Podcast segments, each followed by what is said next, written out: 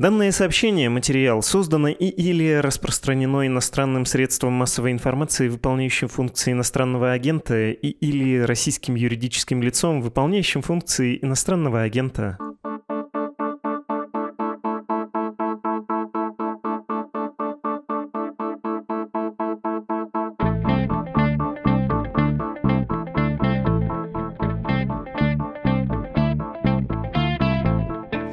Вы слушаете подкаст «Что случилось?» о новостях, которые долго остаются важными. Меня зовут Владислав Горин. Скоро здесь появится наш собеседник сегодняшний, экономист Андрей Мовчан повод, по которому мы хотим собраться. Юань впервые перегнал доллар по объему оборота в России. Об этом свидетельствуют данные Мосбиржи. Читаю я это в РБК. Было это на днях 3 октября. Тогда объем торгов в паре юань-рубль достиг 70,3 миллиарда рублей, число сделок по которым достигло 64,9 тысяч. Уточняется, что в паре доллар-рубль объем был меньшим, он составил, если вам интересно, 68,2 миллиарда рублей, а количество сделок составил 29,5 тысяч. Кроме того, оборот юаня в России обогнал и евро, однако это произошло не впервые.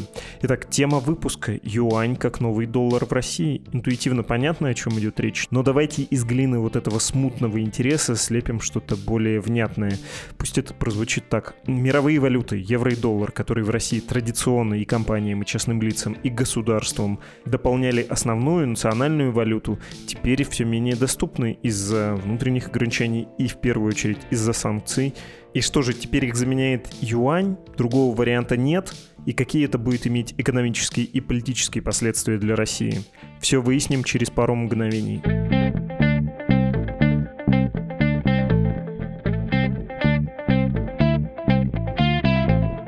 Андрей Мовчан, экономист, основатель группы компаний по управлению инвестициями Movchan's Group. Здравствуйте, Андрей Андреевич. Да, добрый день.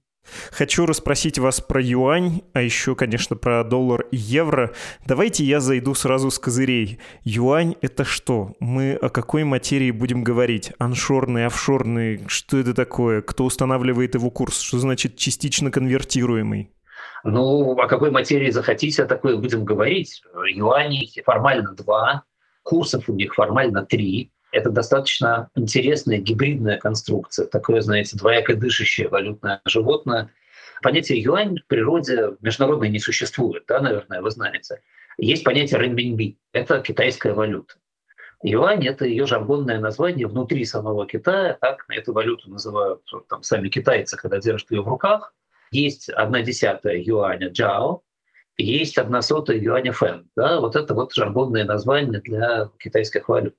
А RMB делится на две части. Здесь, здесь очень много аббревиатур, очень много названий, так что я не знаю, стоит ли кому-то запоминать. Но вот эти две части называются CNY. Это как бы внутренний юань, у него есть свой ISO 4217, да, то есть SWIFT по нему тоже работает, как и по внешнему. Он используется в внутренних китайских расчетах, и в покупке валюты и продаже валюты китайскими экономическими акторами на внутреннем рынке для осуществления экспортно-импортных операций. Есть еще один юань, который называется CNH, так называемый офшорный юань. Это юань, который торгуется примерно на 30 различных площадках во всем мире. И теоретически этот юань купив, вы можете использовать его в расчетах с Китая, вы можете послать его внутрь Китая, правда, это достаточно сложно, тяжело. Эти деньги идут долго, не всегда хорошо идут, там очень много ошибок всяких и так далее. Поэтому вообще такие пересылки обычно никто не любит делать. Но тем не менее это возможно. И внутри Китая вы можете его свободно менять один к одному на CNY. При этом вы, естественно, можете использовать его для спекуляции снаружи на здоровье, да, и он используется для спекуляции снаружи, и даже для хранения ценностей он используется – но менять его на CNY не очень просто. Да, это можно сделать, но только попав внутрь Китая, на внутреннем рынке это проделать. У всего этого хозяйства есть три цены, как это ни странно. Одна – это цена CNY, другое – это цена CNH. Вот я сегодня специально с утра посмотрел, они отличаются где-то на два базисных пункта сегодня. Эти две цены не сильно отличаются между собой. Это не как в Советском Союзе рубль был внутренний 75 копеек к доллару, а внешний 4 рубля к доллару. Есть еще третья цена, которую устанавливает PBOC, да, так называемая, это Public Bank of China. Как правило, они устанавливают на основании каких-то своих внутренних соображений, но она находится где-то, вот, так сказать, в тех же диапазонах. Иногда внутри спреда между CNY и CNH, иногда чуть в сторону от спреда, но он аккуратно это делает. Здесь важно еще и другое, важно влияние, конечно, Bank of China на курс валюты, поскольку он ее поддерживает, там, скажем, скупками или интервенциями или изменением ставки – и об этом активно заявляет. И Bank of China не скрывает, а даже, наоборот, промотирует тот факт, что юань управляемая валюта, что у нее есть пэк к доллару, и Bank of China будет поддерживать цену к доллару более-менее стабильно все время. Поэтому и рынок, собственно, стремится к этой оценке. Поэтому Bank of China как бы устанавливает цену на базе рынка, а при этом рынок устанавливает свою цену на базе котировок Bank of China. В принципе, внутренний рынок еще и ограничен колебаниями в 2% плюс-минус от цены Bank of China, установленной в предыдущий день. Поэтому это тоже влияет, конечно, на то, что достаточно гладкий курс валюты. И в том числе влияет на то, что курс валюты такой низкий сегодня. Да? Сегодня 0,14 стоит RMB к доллару, да, его, так сказать, максимум был 0,16, еще там 10 лет назад он был 0,12 но в реальности он должен был стоить намного дороже, просто потому что Китай накапливает большие резервы, Китай получает много долларов внутрь себя, он не успевает их тратить, поэтому, конечно, внутренняя валюта росла бы. И если бы не воздействие китайских властей, для того, чтобы держать нужный Китаю курс юаня, вообще существует не только Bank of но и целых два еще регулятора. Так называемая SAFE, да, State Administration of Foreign Exchange, китайская, и Chinese Foreign Exchange Trade System эти два агентства независимы друг от друга, ну или полунезависимы друг от друга, управляют монетарными средствами, курсом юаня, так, чтобы он был таким, какой выгоден Народной Республике Китая, ну или насколько они считают, что он должен быть выгоден. Надо еще сказать, что до 2009 года никакого офшорного юаня не было, и курс юаня вообще не определялся вне страны.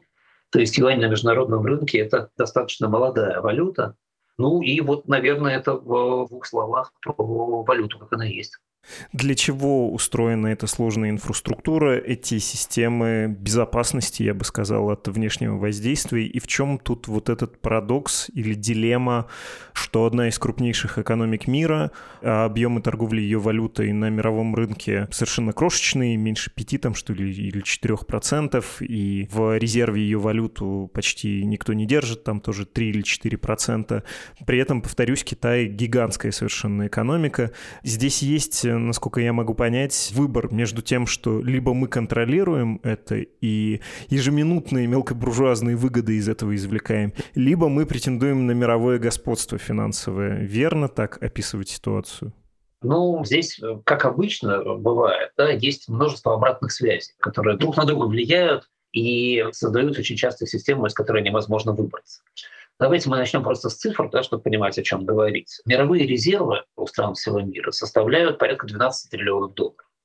Из них 3 триллиона, одна четверть, это резервы китайские. При этом из всех мировых резервов в RMB хранится только 0,3 триллиона, да, 300 миллиардов долларов в оценке. Да? То есть это получается немногим более 2,5% резервов. Для сравнения, в иене хранится где-то полтриллиона, и в фунте хранится где-то полтриллиона в евро 2,2, а в долларах 6,6 триллиона долларов. То есть в этом смысле, да, конечно, RMB это не средство резервирования.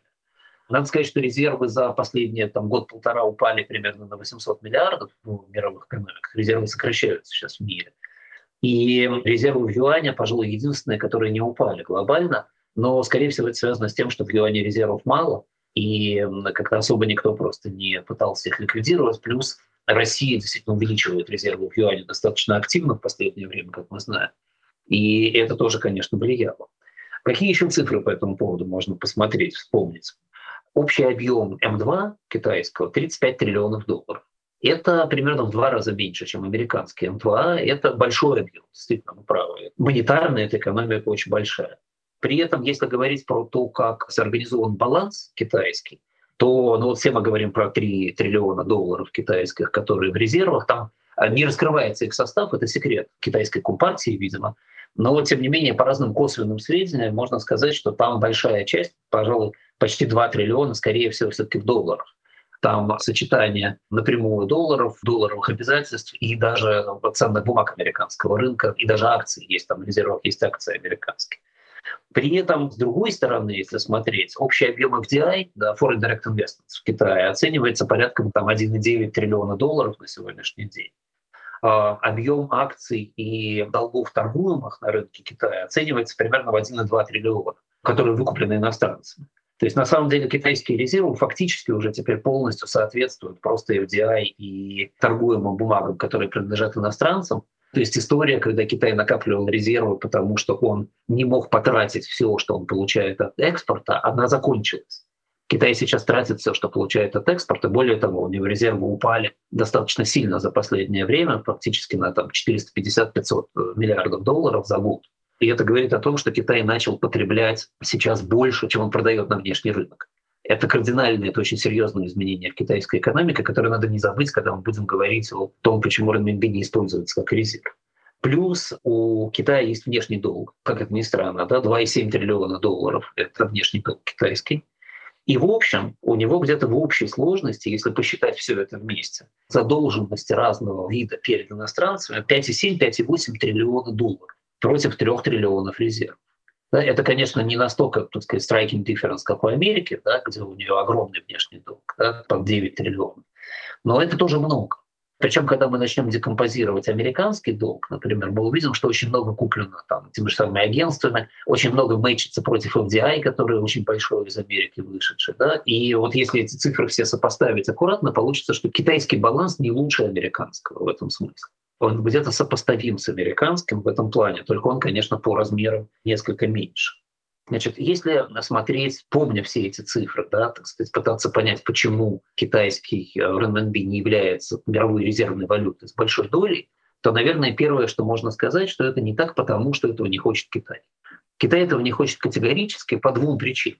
Первая причина глобальная. Китайцы совершенно не хотят потерять управление собственной валютой. Надо понимать, что, например, Америка, активно используя бенефиты от того, что доллар резервная валюта, этой валютой уже фактически не может управлять. Вот смотрите, подорожание на 20, там, 25 даже, может быть, процентов сейчас к евро за последнее время у доллара. Это процесс, который очень сильно снижает конкурентность на европейском рынке американцев. И американцы с этим ничего не могут сделать. Поскольку валюта их абсолютно свободно конвертируема и неконтролируема, ее курс — это производная от сочетания монетарных политик разных крупных экономик. Монетарная политика американская сейчас вызвана потребностью управлять э, своей ситуацией с инфляцией. И фактически эта потеря конкурентоспособности никак не митигируется валютными действиями. Китай может действовать по-другому. Китай, с учетом того, что его валюта, в общем, региональная и фактически полностью контролируется Центральным банком, может, как мы видим, продолжать держать эту валюту на низком уровне постоянно, она в цене не растет, и это китайцы вполне устраивает. И это и есть вторая причина. Да? Помимо того, что абстрактно они хотят в своей валюте иметь управляемость, они очень хотят, чтобы эта валюта стоила дешевле.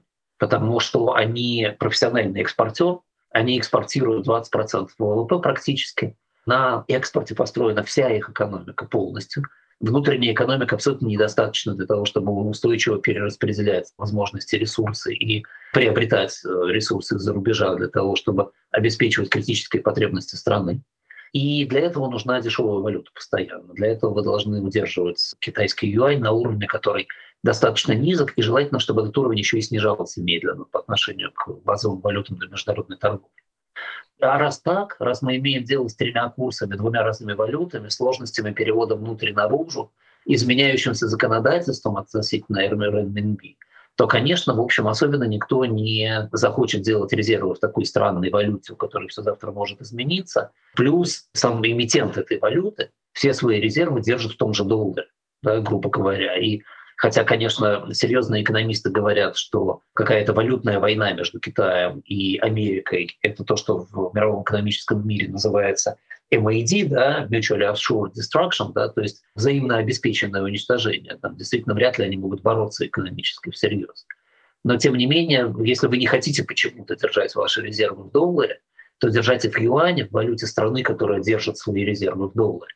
В общем, не очень много смысла. Надо придумывать что-то другое. И тут очень хочется напомнить, что Владимир Путин на форуме БРИКС сказал, что нужно создавать замену доллара.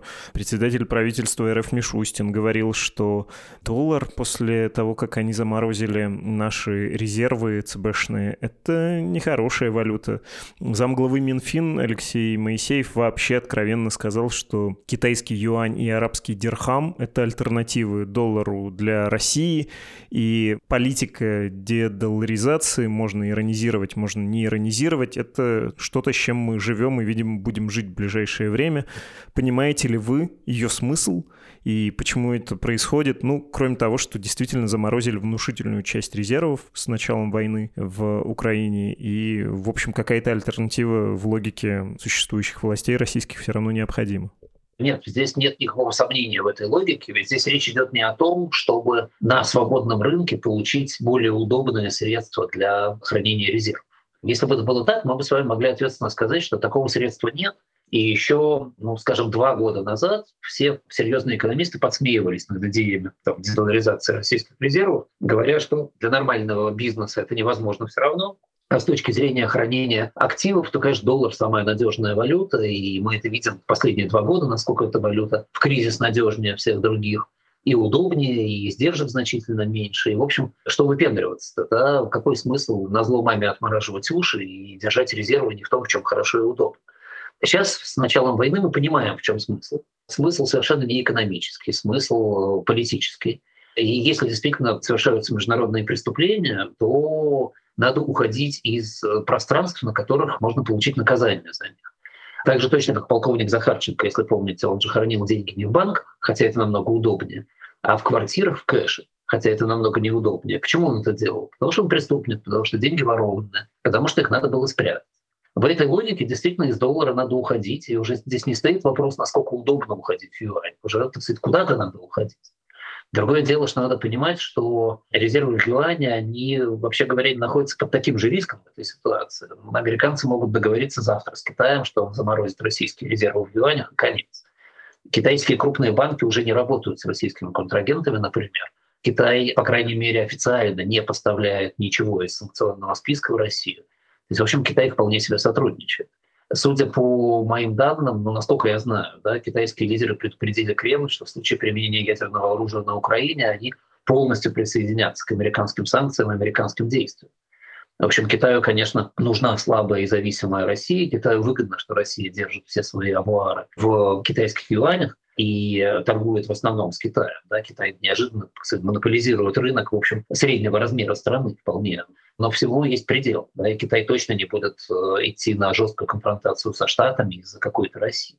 Юань же на сегодня, как валюта, он очень неплохо используется в регионе. Да, это вполне себе региональная валюта, в которой можно устраивать региональный рынок, вот Организация Шанхайского сотрудничества, например, использует юань. Кстати говоря, в очень разумном инструменте, который китайцы построили. Это свопы юаня на локальную валюту с очень низкой ценой на юань, да, с очень низкими процентными ставками на юань, которые искусственно держат низкими Банк Китая для того, чтобы фасилитировать торговлю с Китаем у этих стран. Ну, что это за страны, вы знаете, да? Это в первую очередь страны Средней Азии, это Россия, сейчас Белоруссия хочет к этому присоединиться.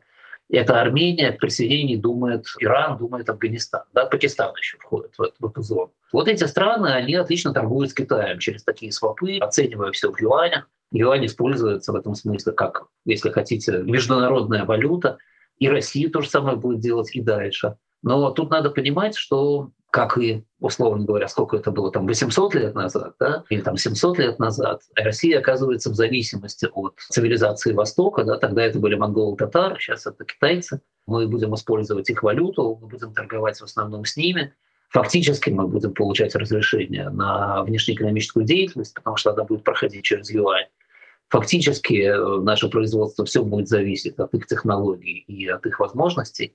И даже если мы захотим, чтобы оно не зависело, торговать через юань это все равно зависит в этой ситуации. Они все равно будут стоять таким регулятором большим. И это цена нашего ухода в юань. Можете мне объяснить логику, почему так действуют не государственные компании, а частные предприятия? Это тоже связано с санкционными рисками и внутренними ограничениями, просто выхода другого нет? Или действительно большому количеству людей в России, которые бизнесом занимаются или на бирже торгуют, кажется это неплохим решением? Ну, это связано даже, я бы сказал, скорее с санкционными ограничениями извне, которые введены. Да, с тем, что сейчас, например, очень сложно перевести доллары из России куда-то, потому что в любой момент может возникнуть какой-то посредник, который скажет, а я из России не перевожу. И не то, что вам деньги вернутся со словами «мы не перевозим», они где-нибудь зависнут, и вы будете их месяцами оттуда выцарапывать, еще неизвестно, достанете или нет. Конечно, переводить в юанях по системе банков-корреспондентов, которые работают в юане, сейчас проще и легче. Плюс э, все-таки там 80, а сейчас уже, наверное, и 100 миллиардов долларов в год. Это торговля с Китаем, которую можно делать в юанях вообще, так сказать, не выходя в доллар. И это удобно. Другое дело, что опять же, да, вот пока вы переводите, скажем, там, международный юань, да, это все ничего работает. Когда вы пытаетесь попасть внутрь Китая с переводами, здесь начинается приключение. И это вам не доллар, это вам не евро. Да, то есть здесь тоже можно попасть. Но, опять же, вот когда я говорил про там, зависимость от Китая, про китайское иго, условно говоря, валютное, я не имел в виду здесь, что это там сумасшедший Центральный банк Российской Федерации делает. Понятно, что это естественно вызванная обстоятельствами ситуация. Если перед вами закрываются глобальные валютные рынки доллара, евро, там, фунта, иены и так далее, вы и по центральный банк, и частные игроки, все будете все равно уходить в валюты, которые останутся. Ну, дирхам это смешно, дирхам мало очень. Это очень хорошая валюта, очень хорошая экономика, но она маленькая совсем. Да, и вы в них ничего не разместите, ничего не рассчитаете, потому что ни у кого нет ликвидности. А юань все-таки, да, в нем ликвидность есть, по крайней мере, региональная. Его плюс-минус, если это юань офшорный, можно рассчитать по доллару достаточно хорошо. Поэтому у вас могут принять такую юань в оплату, потому что его рассчитают по доллару. Ну, пока американцы не ввели вторичные санкции в этом смысле, пока они не запретили русский юань менять на американский доллар, Такое тоже возможно в перспективе, конечно. Понятно. Вы знаете, я когда читал и наблюдал за своими соотечественниками, я понял, что многие из них в общем-то, с некоторым облегчением, хотя доллары все еще можно купить, и евро можно купить и внутри России использовать как инструмент личного накопления, а у нас большое количество частных инвесторов, которые торгуют на небольшие суммы на бирже, и частных лиц, которые очень консервативно пытаются, ну, вот в этот пресловутый носок под пресловутый матрас э, засунуть какую-то валюту, и теперь они вот говорят, ну, с долларами труднее, будем делать это в юанях. Я, честно говоря, не вижу в этом особого смысла, смысла, но, может быть, я не прав. Почему это стоит или не стоит делать людям с сравнительно небольшими суммами, с очень понятной стратегией просто положить в банк? Почему не остаться, не знаю, в рублях? Я думаю, в этом есть смысл. Ну, во-первых, почему не доллар, легко объяснить. Потому что в условиях жесткого противостояния России с западным миром, которое, скорее всего, продлится очень долго, я думаю, что мы входим в период, когда вот это жесткое противостояние, скажем, железный занавес в той или иной форме будет намного дольше, чем война в Украине сохраняться. В этой ситуации всегда можно ожидать, что государство просто решит, например, принудительно поменять по какому-нибудь курсу вклады в недружественных валютах, или заморозить их, да, или что-то еще. И учитывая быстро растущую, экспоненциально растущую идеологическую мотивировку действий, Здесь даже, так сказать, не надо будет никак оправдываться, а просто можно будет сказать, что вот так сказать, те гады, которые недостаточно патриоты и держат деньги в долларах, вот пусть теперь, значит, по курсу один к одному меняют к рублю. И все будет окей. Большинство населения будет рад. Это не единственный риск, но достаточный, мне кажется, для того, чтобы внутри страны уже не хранить так валюту. А юань в этом смысле, поскольку явно взят курс, по крайней мере, нынешней властью в России на позицию сателлита Китая, на страну, которая будет китайским миньоном, да, то, конечно, юань в этом смысле, ну, кто же будет конфисковывать или запрещать? Там из Пекина окрикнут просто тогда, скажут, что это вы делаете. Роняете доверие к нашему юаню. Никто так делать не будет. Поэтому юань — это такой достаточно безопасный в этом смысле валютный инструмент. При том, что сейчас рубль очень дорогой, надо понимать, да, я бы сказал, уже перешел сейчас к вопросу, почему не рубль, да, Рубль очень дорогой за счет резкой ограниченности его конвертируемости. Но со временем, поскольку экономика России ухудшается, и выручка от углеводородов и экспорта, в общем, потихоньку падает и будет падать дальше, скорее всего, рубль, наверное, будет падать в цене. И диапазон его падения в цене может быть каким угодно. Дефицит бюджета потребует эмиссии, это дополнительные рубли на рынке импорт, наверное, потихоньку все-таки начнет как-то подрастать, потому что ну, невозможно, так сказать, на импорте в два раза меньше, чем год назад, долго существовать. А экспорт как раз наоборот будет падать, скорее всего. Поэтому ну, сегодня вот он 60, да, или сколько он там к доллару, а если он там через два года будет, например, 80, то это потеря 30% за два года. И юань он к доллару, может быть, будет, конечно, падать, но все-таки не так быстро. И здесь можно попытаться сохранить его стоимость. Кроме того, есть же еще риск, что рубль, например, в какой-то момент станет окончательно неконвертируемым. То есть в силу тех или иных причин, внутренних, внешних, там, смешанных, вы не сможете просто взять ваши рубли и купить на них валюту. Так уже было в Советском Союзе, да, и так вполне может быть через несколько лет. А если у вас уже юань, и его разрешают иметь, то это уже валюта. Да? Взяли юань, перевели себе куда-нибудь на счет за рубеж, а там поменяли на нужную вам валюту, потому что юань торгуемая валюта. И Китай не собирается с миром ссориться, в отличие от России. Так что в этом есть рациональность. Если не юань, то что? Может быть, есть другие валюты, как это у нас принято сейчас говорить. Большая часть человечества поддерживает Российскую Федерацию в ее специальные военные операции. Это только Запад против нас недружественный. А гигантское количество стран и людей, их населяющих, они к России как минимум нейтрально относятся. Индия, Бразилия и прочее, прочее. Ну, понятно, перечисляются обычно развивающиеся страны, развивающиеся рынки с развивающимися валютами, но, может быть, вы видите там что что-то любопытное с точки зрения частного использования? Ну, я думаю, что не надо длинно комментировать идеологические, пропагандистские выпады по поводу того, что большая часть человечества Россию поддерживает. Большей части человечества, давайте будем откровенны, совершенно все равно. Это все равно, что, там, не знаю, какая-нибудь страна в войне в Конго, например, если помните, которая унесла 3,5 миллиона жизней, говорила бы, что там большая часть России ее поддерживает. Большая часть России не знает, где Конго находится. Так же и здесь. Да? У всех свои дела, все живут своей жизнью, и всем все равно более-менее до того, что происходит в дальних частях галактики. А на глобально-политическом уровне, на мой взгляд, Россию не поддерживает почти никто, кроме классических стран изгоев. И даже лично нейтральная Индия, которая продолжает нести на своей политике такой шлейф антиколониализма, то есть Запад это все равно немножко плохо, а все, что не Запад, все равно немножко хорошо в представлении индийских политиков. И тем не менее, да, мы слышали, как море совершенно откровенно высказался относительно того, что война — это не средство вести политику в 21 веке, ее нужно немедленно прекращать. И Ши Цзиньпин об этом высказывался уже достаточно внятно. Даже лидеров таких стран, которые, в общем, стараются быть подальше от этих разборок в западном полушарии, тем не менее, уже явно очень сильно раздражает то, что делает Кремль пока это раздражение не вылилось в какие-то действия, но я думаю, что пройдет некоторое время, оно выльется в совершенно конкретные действия, потому что эти страны лучше не раздражать. Но суть не в этом. Мы говорим о, о том, что если не юань. На самом деле, в общем, ничего, если не юань, потому что ни одной другой валюты, которая имела бы статус хотя бы региональной торговой, просто не существует. То есть можно попробовать вложить что-то в индийскую рупию, но индийская рупия, она практически вообще не конвертируема. Как вы будете потом с этим обходиться, непонятно. Можно пойти за бразильским реалом, но бразильских реалов откровенно мало, и эта валюта волатильна. Как вы будете в ней сохранять, как вы будете рассчитываться, какие ковенанты вы будете писать в договорах относительно хеджа курса, сколько вы потратите на хедж этого курса. Да, это огромные потери, это делает систему совсем неэффективной. То есть в этом смысле юань, наверное, альтернатива более-менее единственная. Понятно. Спасибо большое. И образ э, Захарченко очень яркий. Он, в общем, очень многое объясняет в том, что сейчас происходит. Спасибо гигантское. Андрей Мовчан, экономист. Не за что. Спасибо вам.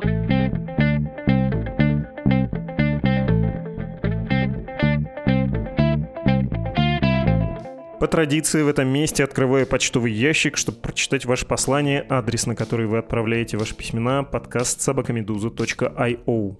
Дорогая Медуза и подкаст «Что случилось?» Уже не первый год я читаю и слушаю Медузу, уважаю ваше издание за беспристрастность и поддерживаю его подпиской, позволю себе дать фидбэк. Сегодня в подкасте я услышала термин «взаимный террор» в описании действий РФ и Украины. Вы ссылаетесь на расследование об украинском следе во взрывах на Северном потоке или убийстве Дугиной, как будто это доказанный факт.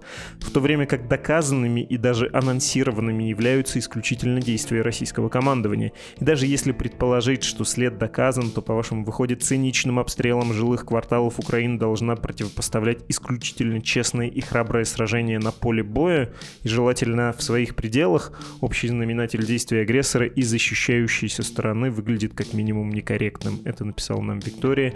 Виктория, не могу с вами поспорить, кроме того, что сказать, как будто я делал оговорки насчет насчет того, что предположительно это могут быть действия украинских спецслужб или ссылался на тех, кто прямо обвиняет в этом Киев. Но как-либо спорить про несоразмерность войны, про ее несправедливость, ужасность нет, не готов. Хотя, признаюсь, да, в моем идеальном мире, если война и происходит, хорошо бы, чтобы она велась между вооруженными людьми, которые для этого, собственно, туда и пришли. Ну и, кажется, про это написаны более-менее все международные законы. К этому и стремится человеческая мысль, к такому ограничению военных действий. Так понимается современная, в больших кавычках, гуманная война. Чтобы не запутать и не заболтать то, о чем вы спрашиваете, можно ли обвинять в чем-либо Украину и указывать на то, что и она действует не очень корректно? В этом, кажется, был вопрос. Ну, наверное, можно. Можно ли говорить, что она виновница всего происходящего? Ну нет, не она вроде бы начала вторжение и сам этот конфликт. Другое письмо на эту же тему от Татьяны. Она пишет. После вашего вопроса украинскому эксперту о взаимном терроре мне в очередной раз стало жаль, что о некоторых регионах не говорится вообще. Хотелось бы услышать больше, чем упоминание об обстрелах в Белгородской области. Стреляют постоянно местные власти, только недавно перестали использовать эфемизм «хлопки». О жертвах не говорить ни с гордостью, ни с сожалением. Ни одна из сторон сирены воздушной тревоги эвакуации ничего нет. За время обстрелов никакой стратегической инфраструктуры уничтожено не было, страдают только простые люди люди, о которых, кажется, все забыли. Исключение взорванный накопитель топлива. О нем писали только из-за впечатляющих изображений вертолета, как о подтверждении бессилия российской армии. Я живу очень далеко и теперь слежу за белгородскими новостями, чтобы на карте отмечать места падения снарядов и осколков ракет, которые приводят к разрушениям и оцениваю расстояние до дома мамы.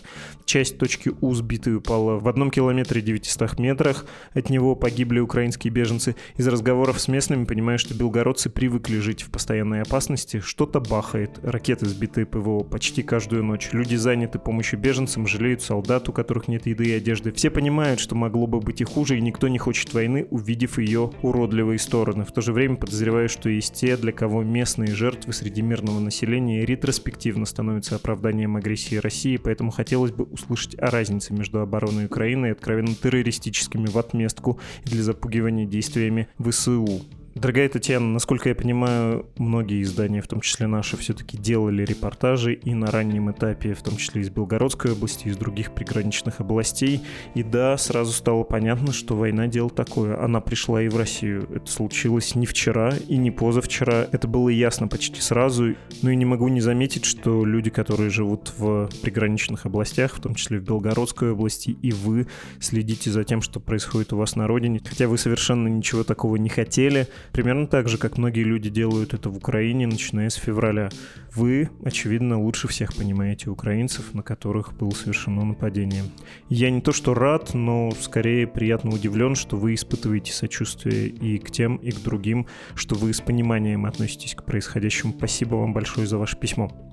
Повторю еще раз, адрес для ваших писем подкаст собакамедуза.io, ну а средства на работу Медузы мы собираем на страницах support.meduza.io, это инструкции и форма оплаты на русском языке, и save.meduza.io, это на английском языке, в том числе для тех, кто начал читать англоязычную версию Медузы, или для тех, кому вы могли бы посоветовать это сделать из ваших знакомых и друзей, живущих за границей, или просто говорящих на английском языке, читающих на английском языке.